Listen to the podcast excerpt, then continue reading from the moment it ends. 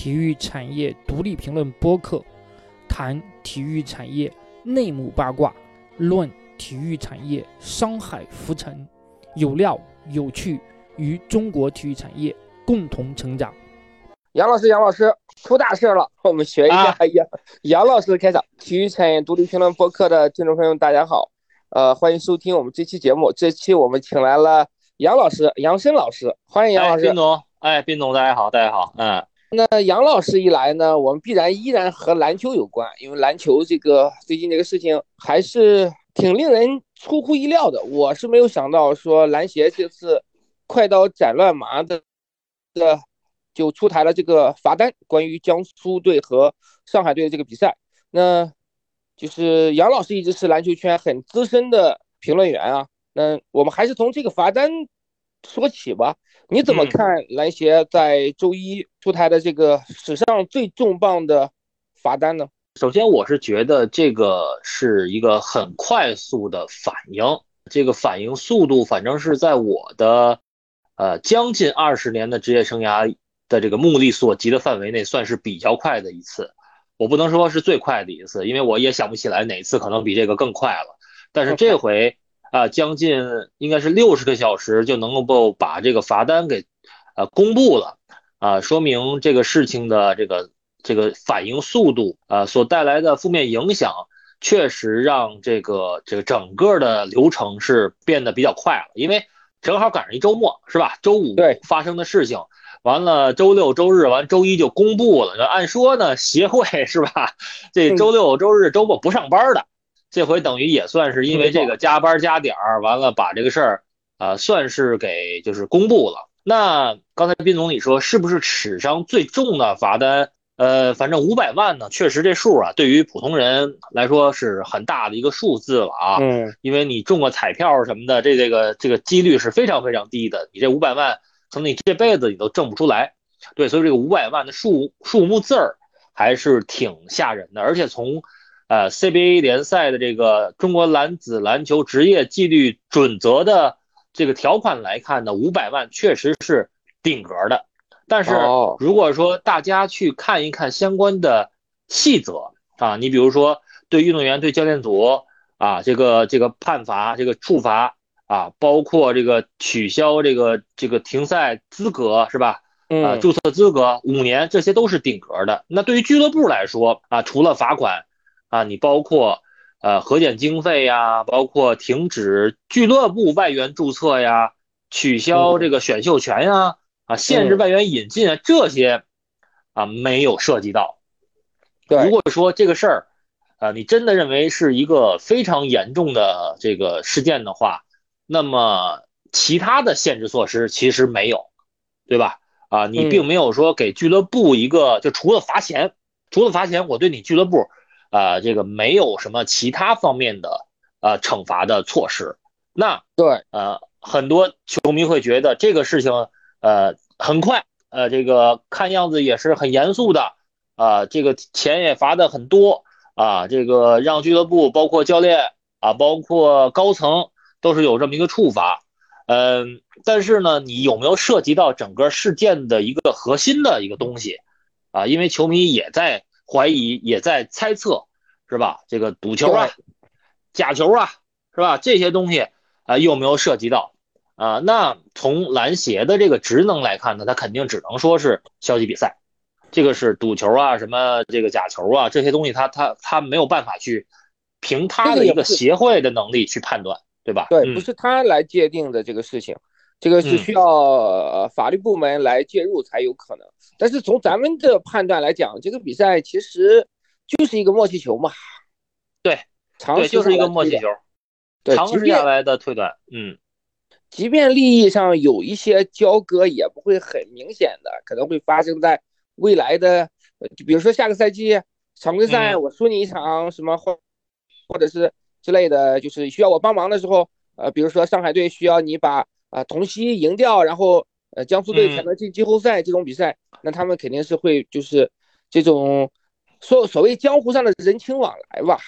对，是是是。那么呃，其实在这个事情发生之后呢，很多的资深的呃这个评论员也好，或者篮球记者也在说，呃，不光是篮球行业，对吧？还有是足球行业，对啊，这个羽毛球行业啊，是吧？这个经常出现的这个所谓的，因为江湖的一些道义上啊啊，或者恩怨上、恩情上的一些东西啊，出现一些默契球。只不过，呃，这个这个默契球啊，它是就是经常出现，但是有的时候呢，呃，是在呃这个叫什么微风细雨之间，你感受不到它太多的波澜啊，或者说是在大家这个能够容忍的范围之内，是吧？就是说你你你感觉上这是一个默契球，这个可能是要这个帮着这个一把啊，但是实际上呢，你从比赛过程来看呢，哎哎，好像是这么回事儿，但是呢，你又没有特别特别明显的感觉说啊，一定是这样啊，就是你能够意识到，但是你能够容忍下来，这不是为这种行为咱们去去鼓励他，或者说认认可他，但是呢，整个体育界它不是非黑即白，不是真的就是假的，不不是这么回事儿，它还是有一个呃，就是说阴暗面或者说是一个潜规则江湖在里面的，嗯。所以这次比赛主要是因为做的太过了，但凡不是这么 拙劣的话，也不至于形成这么一个局面。对，是是因为那场比赛我真的是认认真真在那儿看，最后时刻，因为整个系列赛啊，就第二场系列赛，呃，这个已经看得出来了，是要嗯就是将这个这个要放一场是吧？要为这个布莱德索呃这个消点消点一对下禁赛的这个这个处罚。那么第三场，大家的普遍意识觉得，哦，那上海其实还是能赢，他他确实要强。那上海队的纸面实力，其实大家都都知道，是吧？就必须啊，或者能力上确实要比苏州要强。那么第二场在，呃，就是在在让了之后，那么第三场，大家的这个感官上或者判断上来说，肯定也是上海赢啊，对吗？对，但是没有想到，没有想到这个苏州，呃，整个比赛整场比赛打的是非常的不错，在替补阵容上来之后，仍然能够，呃，几乎把这个比赛带走。但是到最后呢，我觉得双方都麻爪了，啊，都不知道该怎么办了。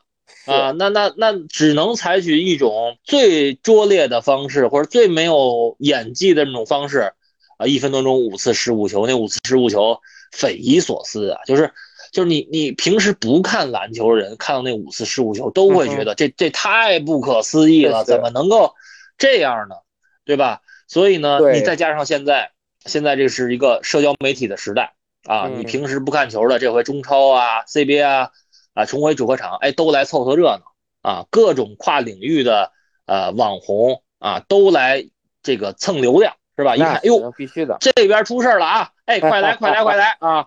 所以呢，就是赶紧都都来这个，把整个的这个事件的这个事件本身很严重啊，在这种严重的情况下，又继续把它发酵，是吧？所以造成了之前的周五的深夜比赛结束后的整体上整个热搜炸了。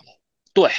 呃，嗯中国篮球五个热搜啊，五个还是六个？哎呀，我天哪！前例啊我史无前例！我这等明年这个联赛开始之前，这个公司总结的时候，咱咱别再说什么这个去年 CBA 联赛这个影响力有多少多少个热搜了啊！这里面有五六 五六个都是 一场比赛带来的引发的热搜，而且还还不怎么光彩。所以说，这个就是综合的原因吧，导致这回这个事件。呃，发酵到了一个大家都嗯都都比较非常关注的这么一个状态。呃，而且我是觉得，就这个时代啊，就原来呀、你就原来，就比如说九几年的时候，那时候呢，可能就是纸媒，就那几个老记者去报道。嗯，那时候那些球啊，我听那些老记者讲的，其实啊比这个严重多了啊，哦就是经常会出现这种所谓的默契球的这种情况。但是那时候就媒体就是报纸啊，是吧？嗯而且报纸还没有那么多，还不是那种都市报爆发的这个时代啊，各种各样的媒体没有那么多，就是那么几家媒体，所以呢，往往就是能够控制到一个，或者说是行业内部嘛，是吧？不要自揭家丑了，是吧？维护着点儿，不要啊往这个井水里吐痰。呃，对对，就是这种意识。那现在不一样了，你出事儿，那人家不管你那个呀，是吧？嗯没人维护你，人家维护的是自己的流量。啊对我，我看这次嗯苏老师都没有啊那么这个义正言辞的维护不吐痰这个事儿了。哎嗨，这这这，我这我这这咱实话实说啊，就是嗯就是每一个这个人都是有立场的，啊，对吧？每一个人都是有立场的，对，所以呢，他在面对呃不同的事件的时候，他会有不同的表达的方式和自己应不应该发生的一个判断，嗯，就是就是这么一个情况。对，所以呢，那个你像像我这样的这个不管不顾的能胡说八道的，我觉得不多。地坛杨老师，你必须要对得起杨老师这三个字。那那不行，那不行，还有一个杨老师，那杨老师也，那杨老师比我厉害，对对，嗯，呃，我们再回到这个罚单本身，刚才你也讲到了，就是其实对于俱乐部来讲，说轻不呃，说重挺重，说说轻呢也还挺轻。这是我们再来掰扯一下，就是拆解一下。呃，首先五百万这个金额肯定是很大，但这个五百万它不是说你俱乐部交这个罚金，应该是从联赛分红里呃核减，对吧？对。对，对，所以就是其实本质上来讲呢，就是你的分红减少了五百万，另外呢，呃，上海男篮就是你的这个季后赛别打了，就是就这样了。对江苏那边来讲呢，他们因为本赛季的比赛已经结束了嘛，所以你取消本赛季的参赛资格，呃，没有任何影响。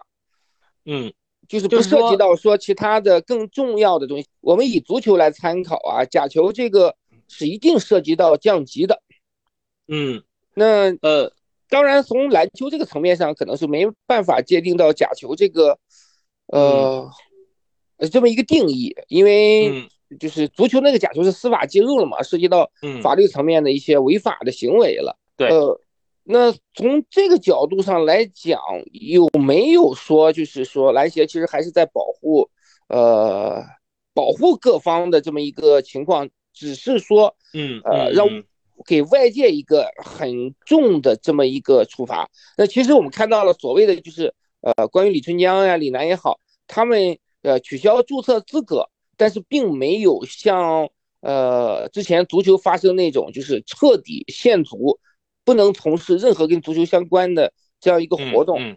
呃，包括对呃这个总经理江苏队石总，这个上海队蒋总他们这个处罚也是。限制从事篮球活动，这个限制其实是很宽泛。我觉得可以这么理解啊，我觉得可以从一些其他的层面，咱们去反过来去去说这个事儿，或者侧面来说这个事儿。呃，你比如说，我我我觉得很多的这个听众啊，或者说是球迷啊，都可能看过一个电视剧啊，叫这个这个《康熙王朝》啊，《康熙大帝》啊，那里面有这么一个，就是就是有这么一个故事哈，大概意思就是说。呃，这个张五哥是吧？这个被押赴刑场，结果呢，呃，康熙给拦着了，说这个人不是那个呃真正这个出问题的那个呃人，就是正营，就是康熙年间啊，有这么一个冤假错案，那就产生了这个刑部归归太子管。那如果说啊，这个如果说你要彻查这个事情，势必牵连到太子，对不对？那怎么去查呢？对不对？那如果说你让太子自己的人去查，OK，那就说明你对太子还是有一个基本的信任的。没事儿，是的啊，你自己内部解决一下。但是如果你派别的人去查，派别的儿子去查，就说明你对这个太子没有基本的信任了。我想把这个太子啊给给给给废掉，是不是？那没错。咱们说到篮篮球行业呢，说实话，它也是属于一个自纠自查。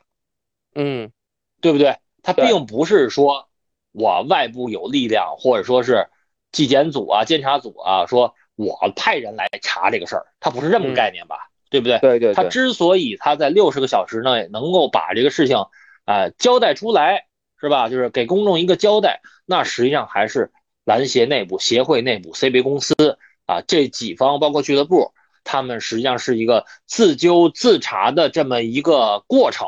对吗？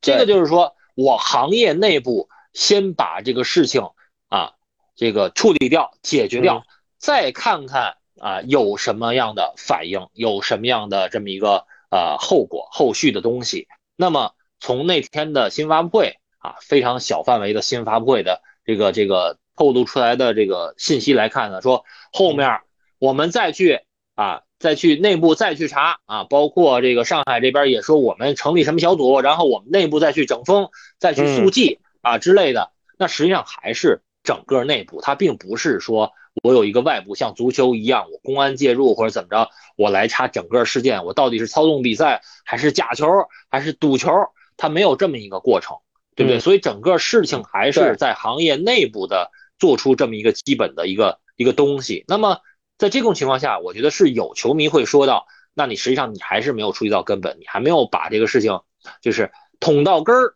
啊，这个是球迷最不满意的一个一个地方。那篮球和足球，篮球就足球，篮球一定比足球干净吗？可能很多球迷会发生这样的疑问。那从常识判断来说，整个中国体育的大环境可能也并没有太大的区别。所以说呢，就是这个事情，我觉得可以这么去去去解释，去去判断一下。那之后有没有会不会有后续？那我觉得，我个人觉得不一定。我个人觉得不一定，因为姿态已经做出来了。是的啊，姿态已经做出来了。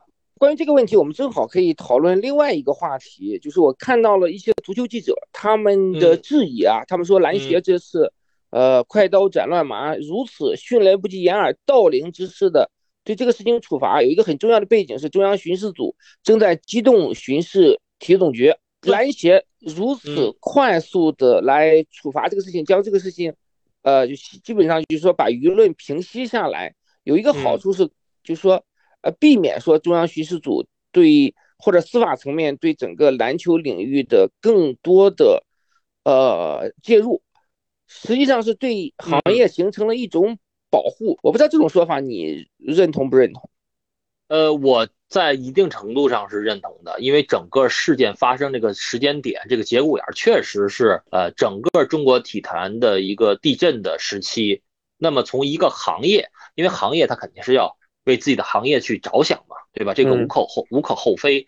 所以在这种情况下，你快速反应、严肃处理，呃，必然是给外界呃一定的这种呃很好的这种反馈啊。那整个的舆论，大家很多球迷虽然不满意，但是有一也有一部分球迷啊会看到哦，没问题，这个反应很快。我们那个这个舆论这个这个风头，可能也就因为这个很好很积极的反馈之后，就慢慢的平息了。从现在效果大家也看到了，对吧？也没有什么后余的这个余波、尾波，是实际上是非常非常微弱的。那么，在这个大背景下，这个就是可能啊，把这个舆情先给压下去了。这个点我觉得已经基本上做到了。那么，嗯，后续有没有再跟进、再去查这些事情？呃，这个协会是控制不了的，协会控控制不了的。那就像我刚才刚才组呃这个举的那个例子是一样的，就是就是那你那你这个这个到底要不要费啊？费力兴费力之举，那你就是实际上是是是是其他层次的人在看了，但是我这边我先做的算是比较比较到位了，而且从整个行业的角度来看呢。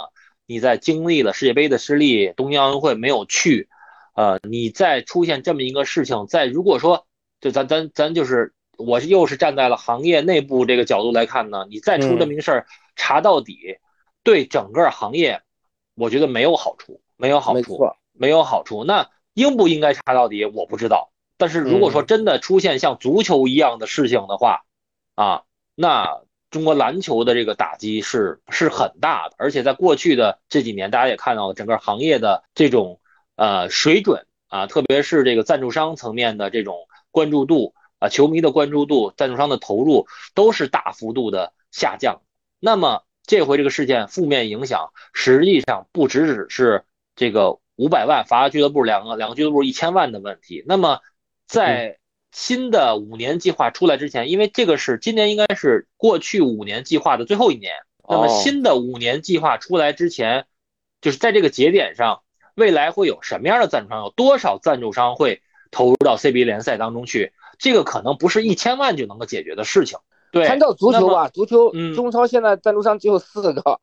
啊，是啊，是啊，所以说这是非常非常惨的啊。那那整个行业会不会？啊，比如说你出现了更大的问题，啊，让别的这更高层次层级的部门去，呃，介入到整个中国篮球的一些阴暗面、潜规则这些东西，把它都哎都给刨出来，或者刨一部分，已经就会造成很大的影响了。那么中国篮球的这些呃这个关注者、从业者，呃这个赞助商都会受到很大的影响，包括其他的俱乐部，我觉得也会受受此牵连。那整个去去年是两千多万吧分红，是不是？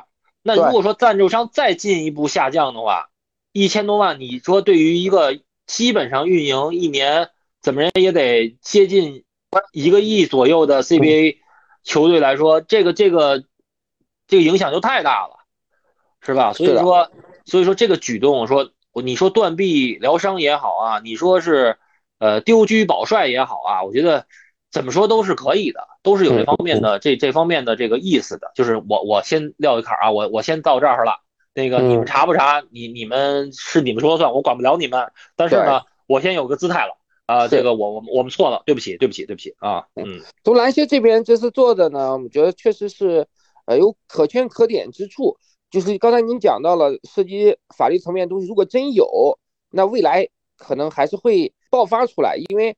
这个人在做，天在看，没有不透风的墙，就像足球一样，好多事情好多年之后还是引爆了。但是这个事情到底有没有，我们当然没办法去下定论，只能去呃留给时间来看这个事情了。那我们再回到这个罚单本身，当然我刚才说到了篮协有可圈可点的地方，但是嗯，依然有很多葫芦里的这个东西我们看不明白。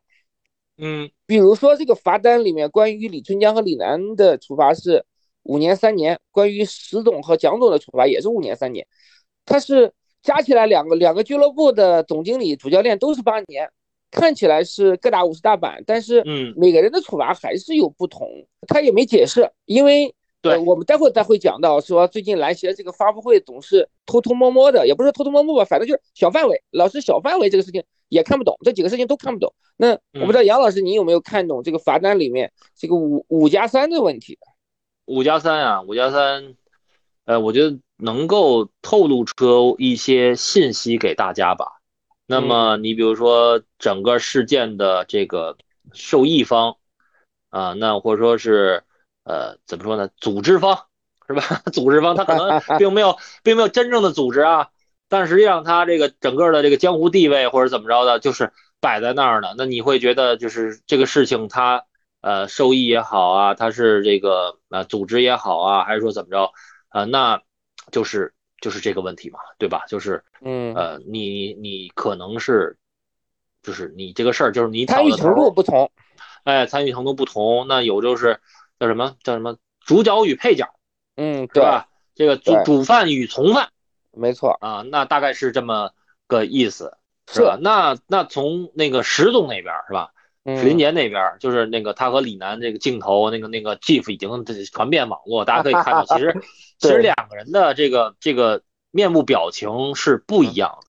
那从这个面部表情，我觉得很多人都会读出一些什么。对啊，那那你这每个人的这种判断，呃，我觉得和媒体记者的判断啊，从业人员的判断，我觉得都没有什么太大的差异，可能他就是那么回事儿。虽然我们没有没有证据。是吧？虽然我们没有证据是怎么样的，对啊，那那就是，所以说篮协在调查过程当中啊，基于每个人的这个角色的定位的不同，基于每个人在篮球领域当中的这种呃作风不同，对吧？啊，不论是场下的还是场下的，呃，场上的还是场下的，那你的这个性格、你的做法啊，你所在江湖上面的一些传言。啊，那就是会做出这么样的一个处罚。我觉得这个处罚，它在这个公告当中虽然没有说明，但是是有一定的呃这种这种这种基础，或者说是在过去的呃这种积累印象啊。那有证据没证据，可能有证据也会做出这样的判罚啊。那就是一个综合的东西去。去去做出的这么一个最终的结果，而且昨天我和一个律师在聊的时候，他引用了一个非常有意思的法律的词语，叫做“自由新政”。自由就是追求自由的自由啊，心就是心理心理的心，完了证明的证。自由新政就是说，呃，就是判断者法官啊，法官在基于一个案件的时候，可以这个呃，基于过去的经验啊、常理啊等等方面。做出符合这个常理的这么一个判断啊，就大概这么是歌词大意是这样，咱不是律师啊，但是就基本意思是这样的吧。那么在篮球领域当中，可能也会是这么一个，虽然他可能是并不是主动是采用这么一个自由新政的方式啊，但是他是也可能是基于过去的一些东西，包括这回的一些事实而进行的合理的推理，按照逻辑进行合理的推理，然后产生的这么一个处罚上的。差异吧，嗯，对我我认可你这种说法啊，但是我们再回来谈一个问题，就是没没解释，就是篮协历来的风，就最近吧，不能说历来有点武断，最近的风格就是他是就从新疆退赛那个事情我们也聊过嘛，他好多东西他不解释，就给结果，然后呢，呃，你不解释一下到底是依据哪条哪规，然后为什么给出这样的处处罚？他不说，对吧？然后你这次这次的发布会，呃，据我了解啊，只有少数几家央委，还不包括您所供职的这么央委。我知道你没去，对吧？哦，对，我没去，我没去，人不让我去。啊，这个事情就很奇怪。你说，既然你已经做出了这个处罚，站得住脚的处罚。然后呢，你又邀请媒体来做采访了，你又不是一个说你自己做一直播，或者你直接出一公告，你还是想让媒体来做一个沟通。那你在这个沟通的过程中，你又控制了媒体，控制了媒体的。我的理解啊，你之所以控制媒体，没有让大面积媒体来，你还是怕这个提问场面失控嘛？你是不愿意去去做这些公开的解释的。呃，因为在这之前。篮协搞了一个媒体之家，我不知道杨老师你有没去？嗯，那个媒体之家呢，最开始的时候是组织了记者的问题，呃，也是就是可能跟记者沟通的意思是避免谈这个过于敏感的话题吧。因为后来我看到孙浩的微博，但是呃，孙小晨就是中国日报的小陈，他还是问到了新疆这个问题，因为你这个发布，对吧？你这么一个媒体之间的这个沟通。你实际上是开诚布公的要聊的，不能你不能设限制。那你设限制的话，你这个有什么意义呢？我我记得到很多年前，当时呃李元伟在的时候，那个媒体之家我也去过，就是有吃有喝的。当时主要是为了去蹭饭，因为在天坛饭店，呃离我们离我当时供职的单位非常近。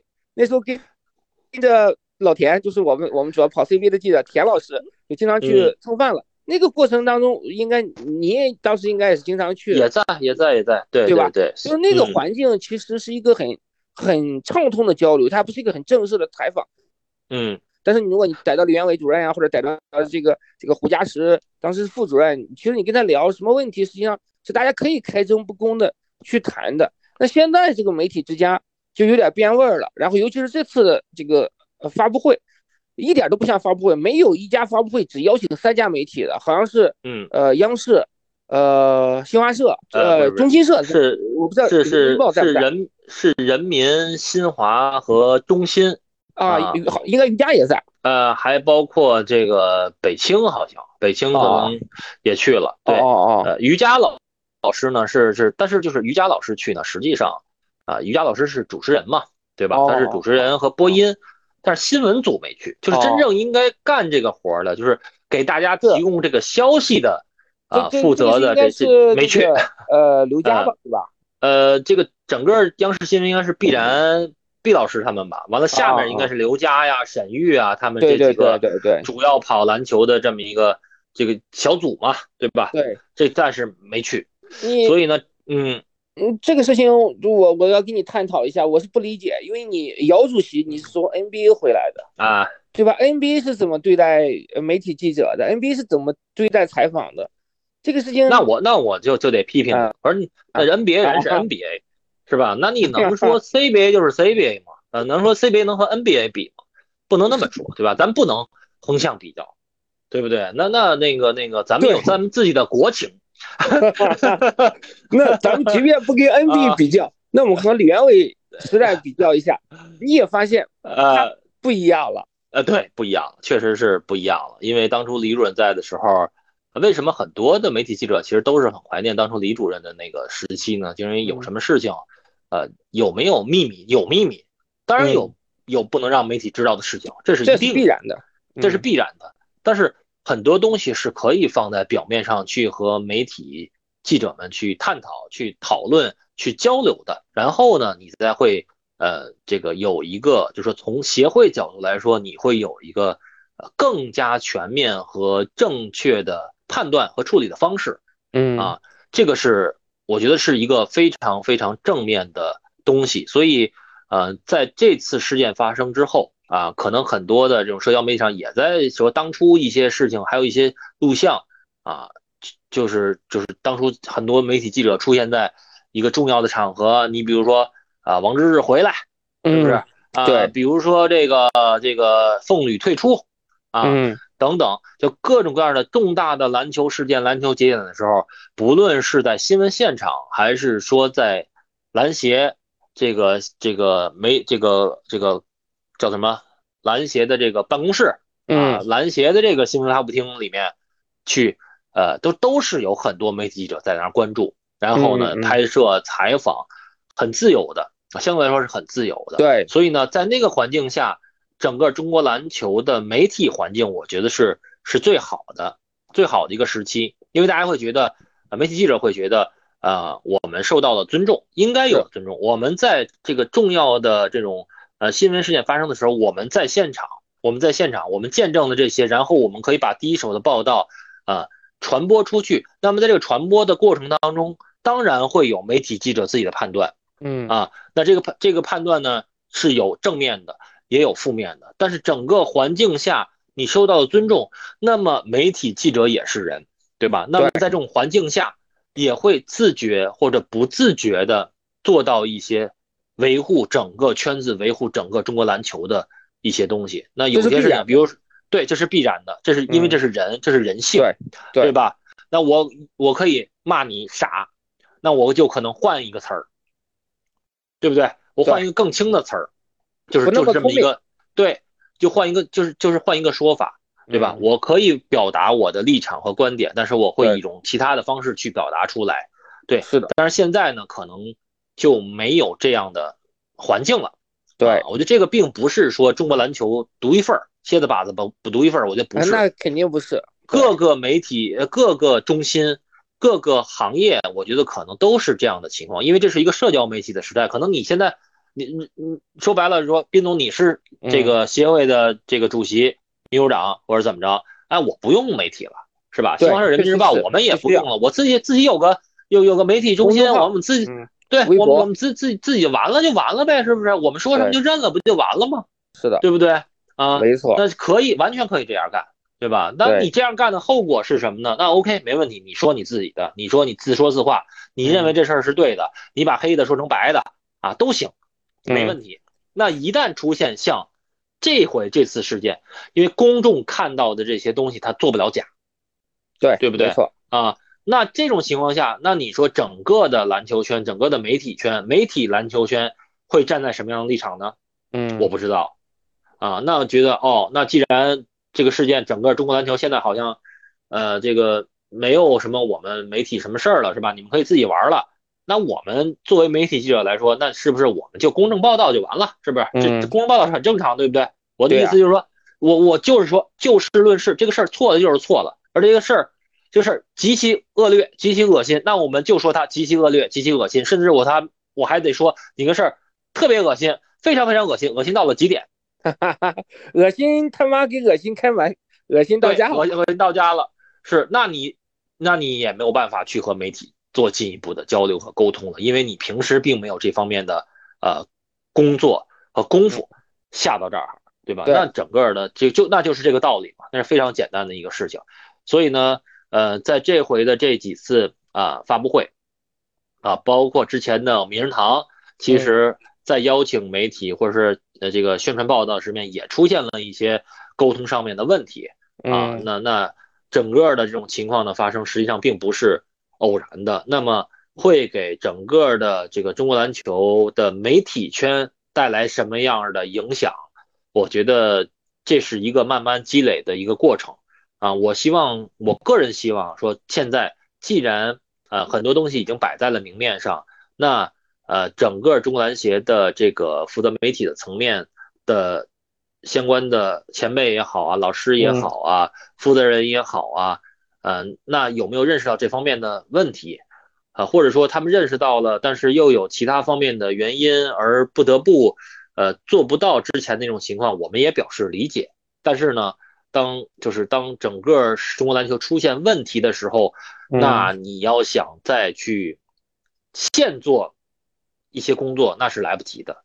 是的，啊，就那是嗯，他们为什么这么会害怕一些负面的舆论呢？其实我觉得有有些东西是很正常的。以前，呃，我们都是做媒体的嘛，这个你做的好的地方，我们肯定会说你好。比如说你这次篮协出发很及时，我们就会给你点赞。但你做的不好的地方，我们该批评的批评。那对于中心来讲，尤其是现在中心的很呃不是中心了，对于篮协来讲，尤其现在篮协很多负责人都是媒体前辈出身。他们应该比我们更了解媒体，他们应该比我们更了解所谓的负面报道也好啊，负面评论也好，他们应该有更超然的态度来看待这些东西。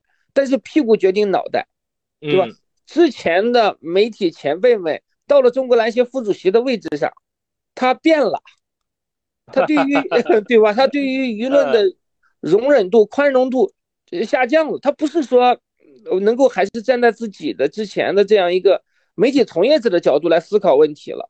嗯，那我觉得就是你怎么看这个？我这个我觉得就是，呃，那换一个角度来说，那从我们从做媒体人的角度来说，哎，那会不会自己太把自己当回事儿了？呃，就是就是就是你认为你重要，但实际上你不重要，不重要，嗯，对吧？那就是那那刚才你说到屁股和决定脑袋，我们就是媒体记者在媒体记者这个位置上，你会觉得啊，我们很重要啊，我们见证了中国篮球的什么什么这样的这个这个过程啊，这样的什么，但是你真的重要吗？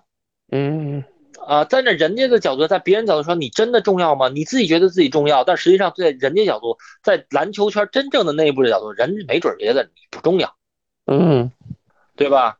这些东西真的是没有办法去。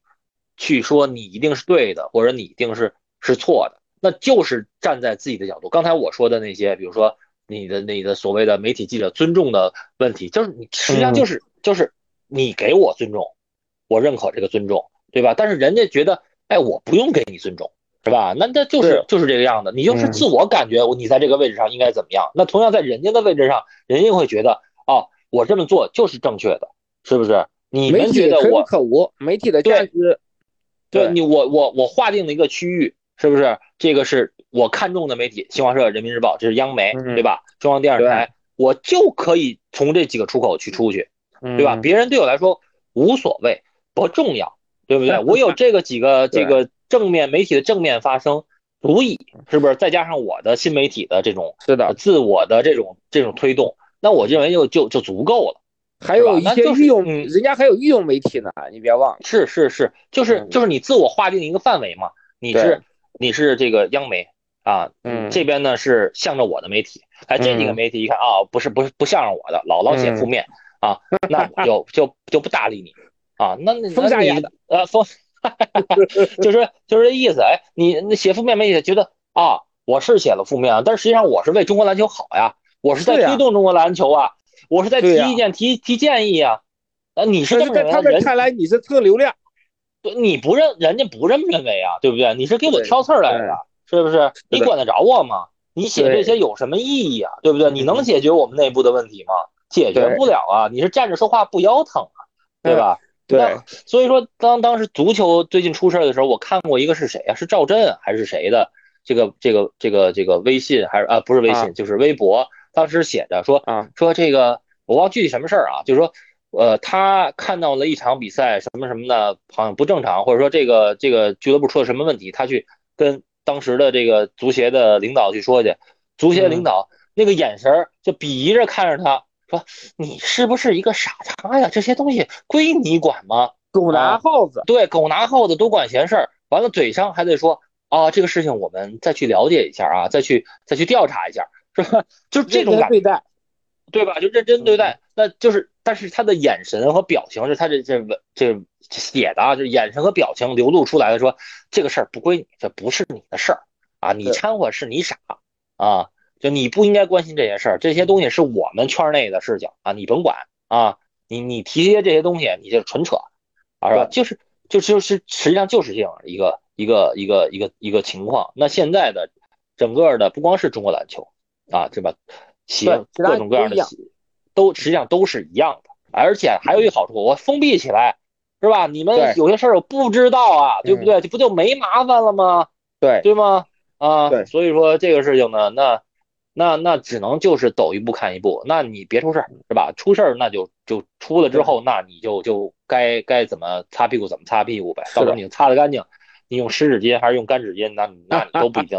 都不一定能擦得干净，对吧？啊，对，多多用几张，呃，多用几张是是可以，可以，可以。对，那有时候你，哎嗨，或者那你擦不干净，那没准就别人就把你撸下去了，对不对啊？对，所以这时候我必须要表扬一下游泳中心，这么多年一以贯之的对媒体这么横眉冷对的，只有游泳中心做到了这个自始至终。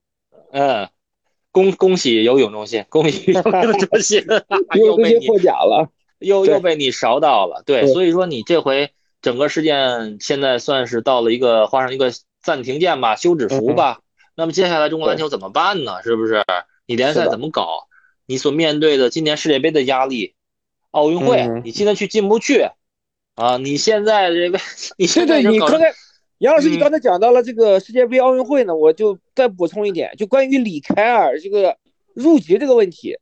姚主席这次以在之前的那个媒体之家的这个活动当中也是语焉不详，这就是对于他们现在整个来讲就是敏感的问题，我不敢不敢说，不敢说，不就是啊不负责嘛？这个很就是就实际上，但是呢，他从他这个就是几点三点来看，基本上算是算是没否认，对对对吧？呃，他这几点什么什么球这个这个技术越高越偏高，对，水平越高越不偏高。完了有有文化共同啊，完了得有点这个基因血统，对，是不是？那你扒拉来扒拉去一看，哎，不就是那凯尔德森吗？是不是？而且在有点只有这一个。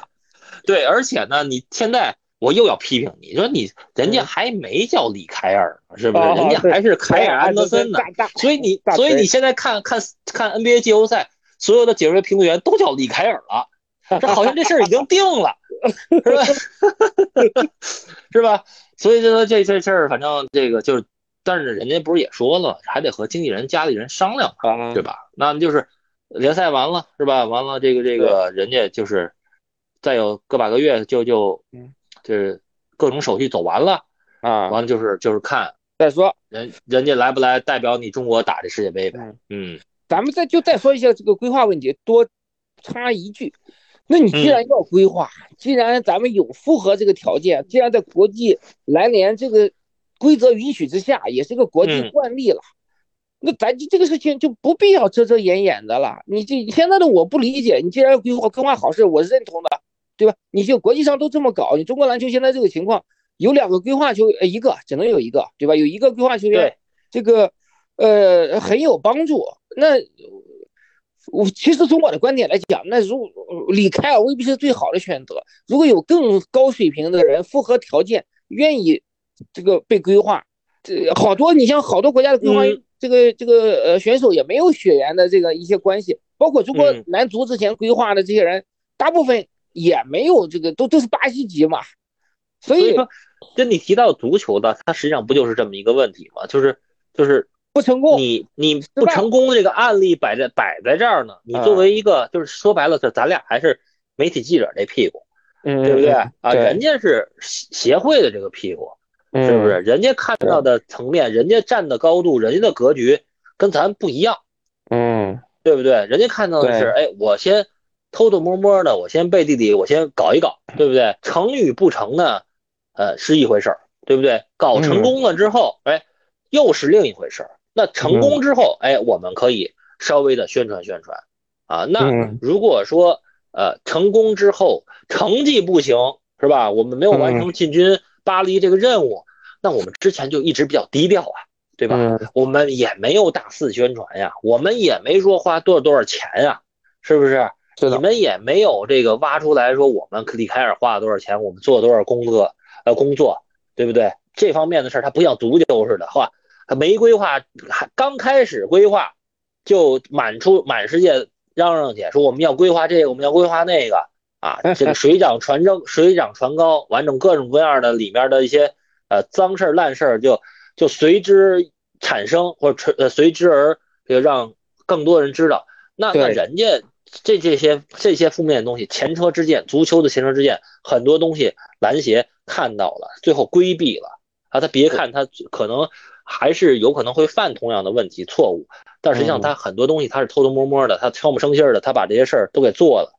篮球这足球出的问题，人家人家尽量不去犯，人家这个领导的意识、领导的格局还是有的吧，艺术还是足够高的。但是我们是不是也可以下个结论，就是现在这些领导。包括姚明也好，他们其实很还是害怕担责任，就是这种就是勇于担责的这个呃意识是比李元伟啊，就是还是有有差距的。嗯，这怎么说呢？就是说现在我也不担责，你让你让我什么，我也不担责。是，整个的这个这个环境就是这个就是这个样子，嗯，对吧？你你还是刚才那句话，你不光是这个协会，那个协会。对，也一样。那个其他领域实际上也是也是一样。那说句最大俗的话，我办的事儿越多，我犯的错儿可能性就越大。没错啊，而且这个现在犯错儿都是比较严重的错误。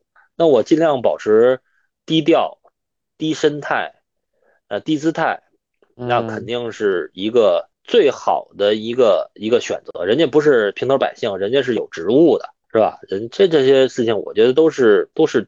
都是挺正常的一个事情，或者说是，就是你能够想到它背后的原因是什么啊？你也能够有呃一定的理解，说哦这个事儿啊，他这么做他是有他的道理的，没错。那有些有些的这个，比如说我原来是普通记者啊，但是之后呢，我我升了啊，我产房传传喜讯我升了，你你现在是副主任了。我别的别闹啊！我现在还是平平头百姓，我就说这意思啊，就是那那你所谓的所处的位置，你所要干的事情啊，你所这个要要做的事情，你的处理的方式都会有改变。那么外人会有这方面的感触，说啊，你你怎么变了？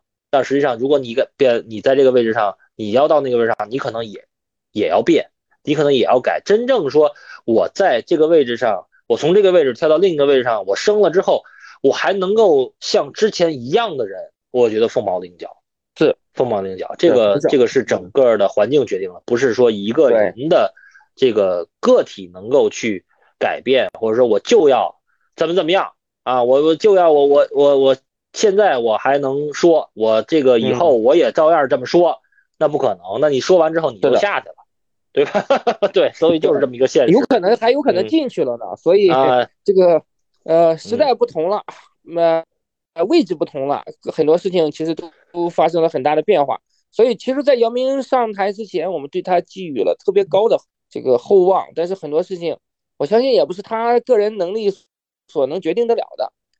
这个是情况就这么个情况，事情就是这么个事情，很难讲，就是以。人民篮球为准绳呢，我觉得中国篮球的未来也未必有多好。但是这个人民篮球的这个定位呢，是更高层领导定下来的，也没有人敢说我们不，我们 CBA 联赛不能是人民篮球，这个对吧？办人民满意赛事啊，要站在这个高度去把这个中国篮球去做好啊，必须提高提高政治站位。咱俩的政治站位呢，可能还是低了。